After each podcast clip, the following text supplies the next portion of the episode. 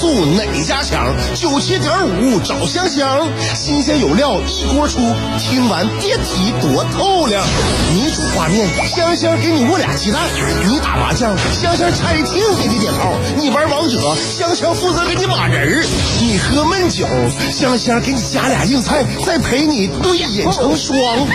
没错，娱乐香饽饽就是这么贴心，就是这么带感，就是这么下饭呐！年的欢声笑语，十年的与你相伴，梦想成为经营快乐的百年老店。古人有诗赞之曰：“娱乐香饽饽，越听越雨子。”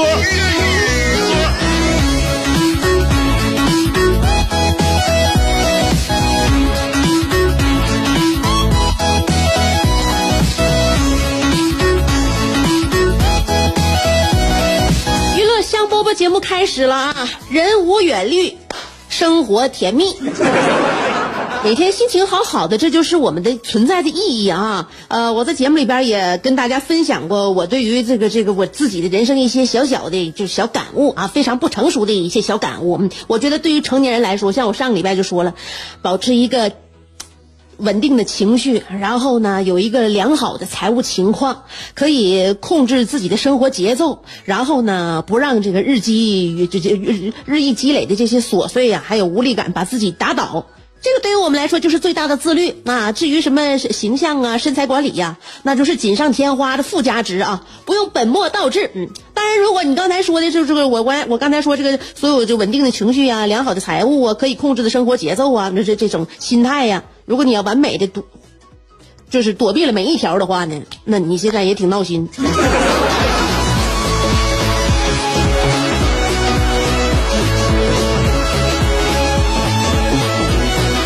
我现在就有就是发自内心的感觉啊，就是生活好像是一个圈儿，这个圈儿呢，就是你付出努力之后呢，你做出的一切改变，其实最后就是为了保持最初那种，就是就不那种不变啊。怎么不变？你比如说现在很多孩子，很多孩子快开开乐开开心心、快快乐乐玩的时候吧，家长和你不能总那么开心呢啊，你不能就这么肆无忌惮啊，你不能这么天真烂漫，你以后该怎么办？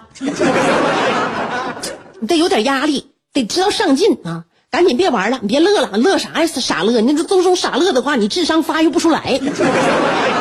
别乐了，学会儿习吧，小夹板套上，或者练会儿琴吧，啊，干点啥吧啊！别乐了，我跟你讲，你这你现在啊，你现在不乐，以后你攒着一起乐。所以呢，就是说我们呢，把孩子现在拥有的快乐呢，就就抽出来，抽出来之后呢，让他的带种一种呢一种压力或者是一种情这个动力吧，推着他前进。最后推他前进，为了是啥呢？为了他长大之后能够寻找到像儿时的那一份快乐。那现在正好这儿时就有快乐时，你就让他乐呗。就说这些傻事儿，这些绕圈的事儿，本末倒置的事儿，一天到晚我们傻，我们少干了。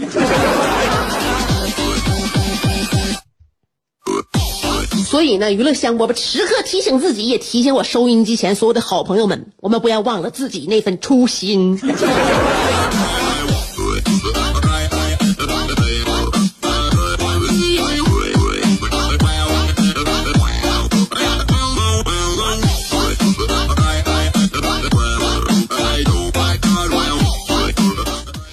这个我跟我孩，我跟我儿子在一起啊，每天呐，就是就就就这么相处，嗯，相处啊，这个相遇相识啊，然后这个相互的分享与折磨，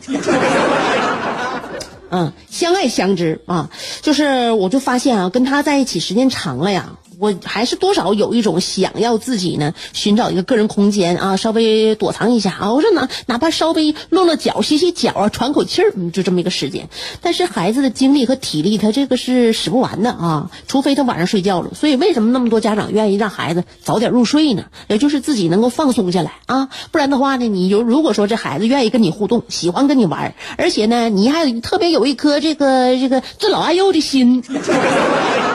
你愿意跟孩子一起度过这份时光，那你就得多受累呗。你像我，我我记得我儿子就在上半年还特别愿意跟我玩藏猫猫，到现在我不能提啊，现在我要提起来，他这个爱好还能捡起来。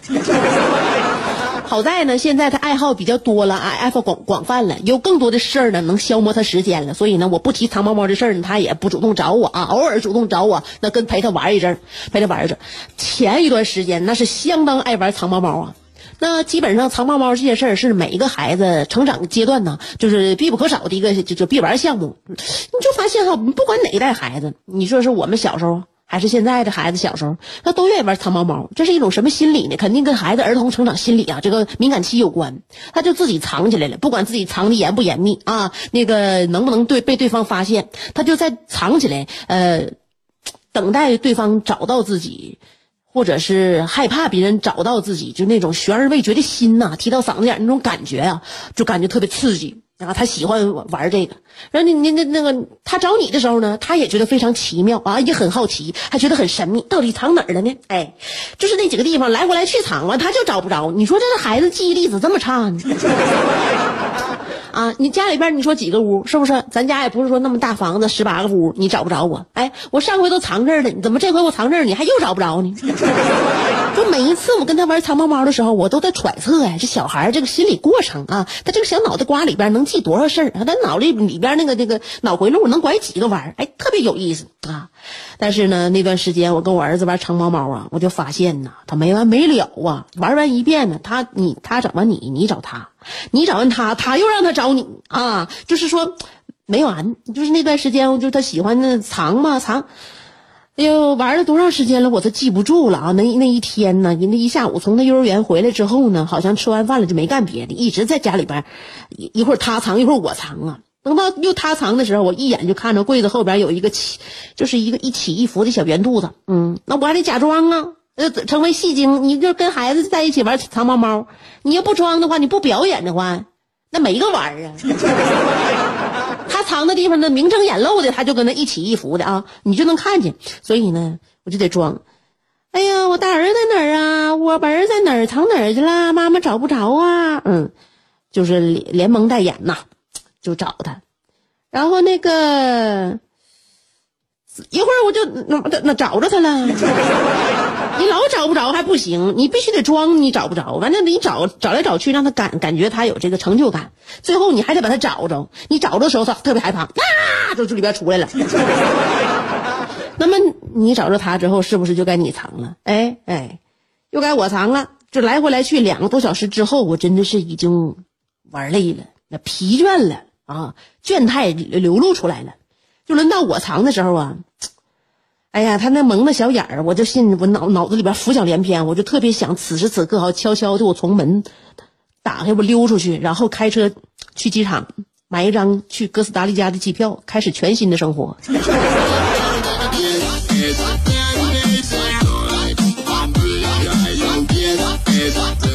个藏猫猫啊，我这这在家里边，我的身影可以躲藏，但是你说我这个这颗焦躁的心无处安放，到哪里去躲藏呢？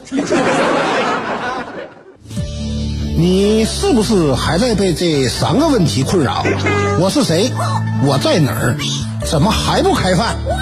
你是不是还在纠结？生活是应该吃七分饱，然后发展德智体美劳，还是应该酒足饭饱，然后吃鸡守塔乐逍遥？别再纠结了，生活本就是一袭华美的长袍。就算你按耐不住那日渐肥沃的裤腰，也必须收腹提臀，穿出线条，独领风骚。别再往保温杯里泡枸杞，快摘下你的面具，打消你的顾虑，和香香一起神雕侠侣。当你不快乐的时候，提香香，好使好使。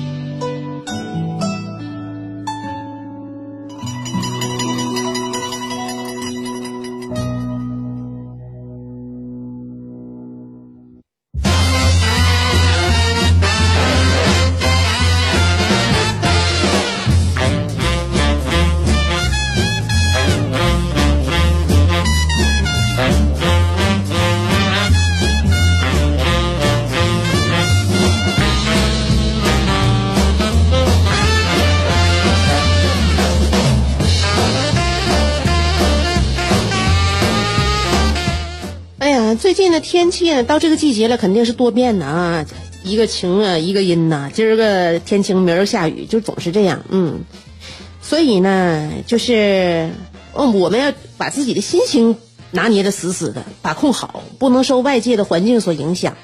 你心情好了，心情不好了，你得自知道自自自己判断自己的状态。然后呢，就像我跟我儿子一样啊，我就希望他呢能够一个呃成为一个能够善于啊啊会表达自己心情的这样一个孩子。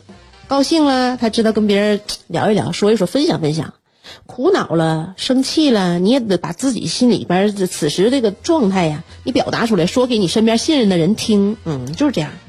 你比如说，像我们心情不不不顺的时候啊，心情不好的时候，那干啥呀？就得找朋友呗，或者是家人。现在我们约朋友是还是比较多的啊。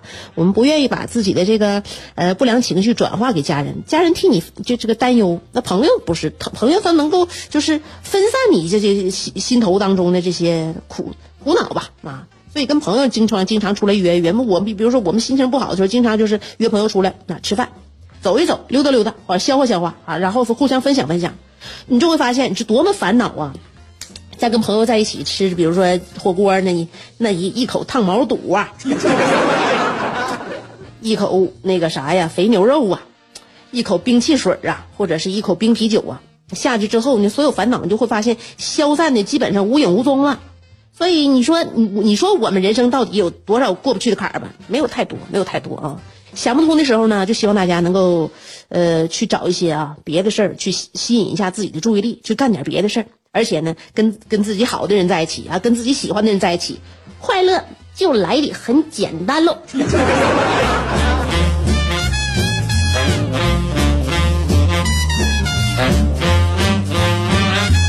说到我吃东西啊，我发现我儿子逐渐逐渐的，他小嘴儿吃的香的东西、好吃东西越来越多了啊，不像原来那么就是海纳百川了。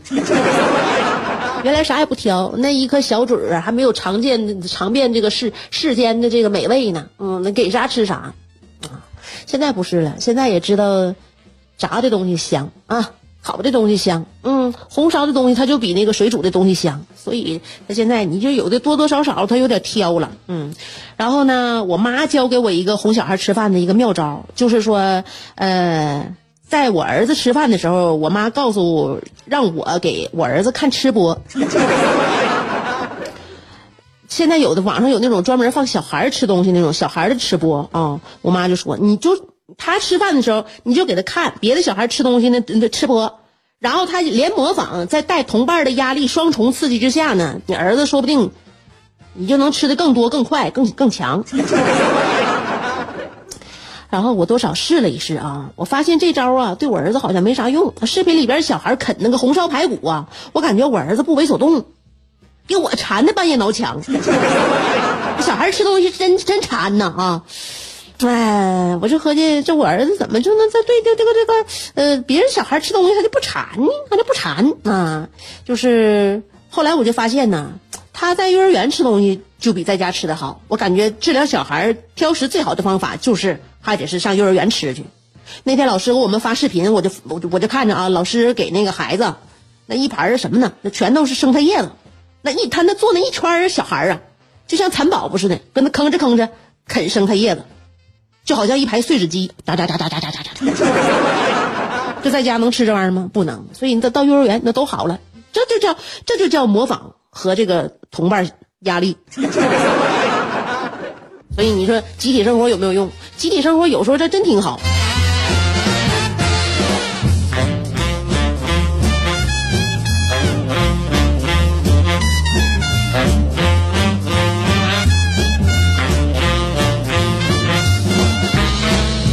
昨天可逗了，我跟我妈上那个超市啊，那家附近的超市，我在超市门口等我妈，我我我妈从那边往外往这边走啊，然后呢，我就看到超市门口那小桌子上面有一个测体温的体温枪，你说我脑子是不是抽了一下？鬼使神差，我拿起体温枪给自己测了一下，那就没有人啊，桌子那地方那个拿体温枪测体温的人不知道哪去。了，我自己拿体温枪给自己测了一下，三十六度八。完刚我刚测完，这时候我一转身，又有人进超市，看我拿着手里面拿着测温枪，人家把手递给我，让我给他测，我给他测完了，测完了就踢里秃噜往往里边进来人，我就踢里秃噜给测了十几个。你都把我手都都把手伸我这了，我现在我百口莫辩。完这时候呢，这个超市的哈穿工作服的人不知道从哪回来了，完回来了，哥看我问你是谁呀？我说我我不知道啊，我这不就直接那就是上岗再就业了吗？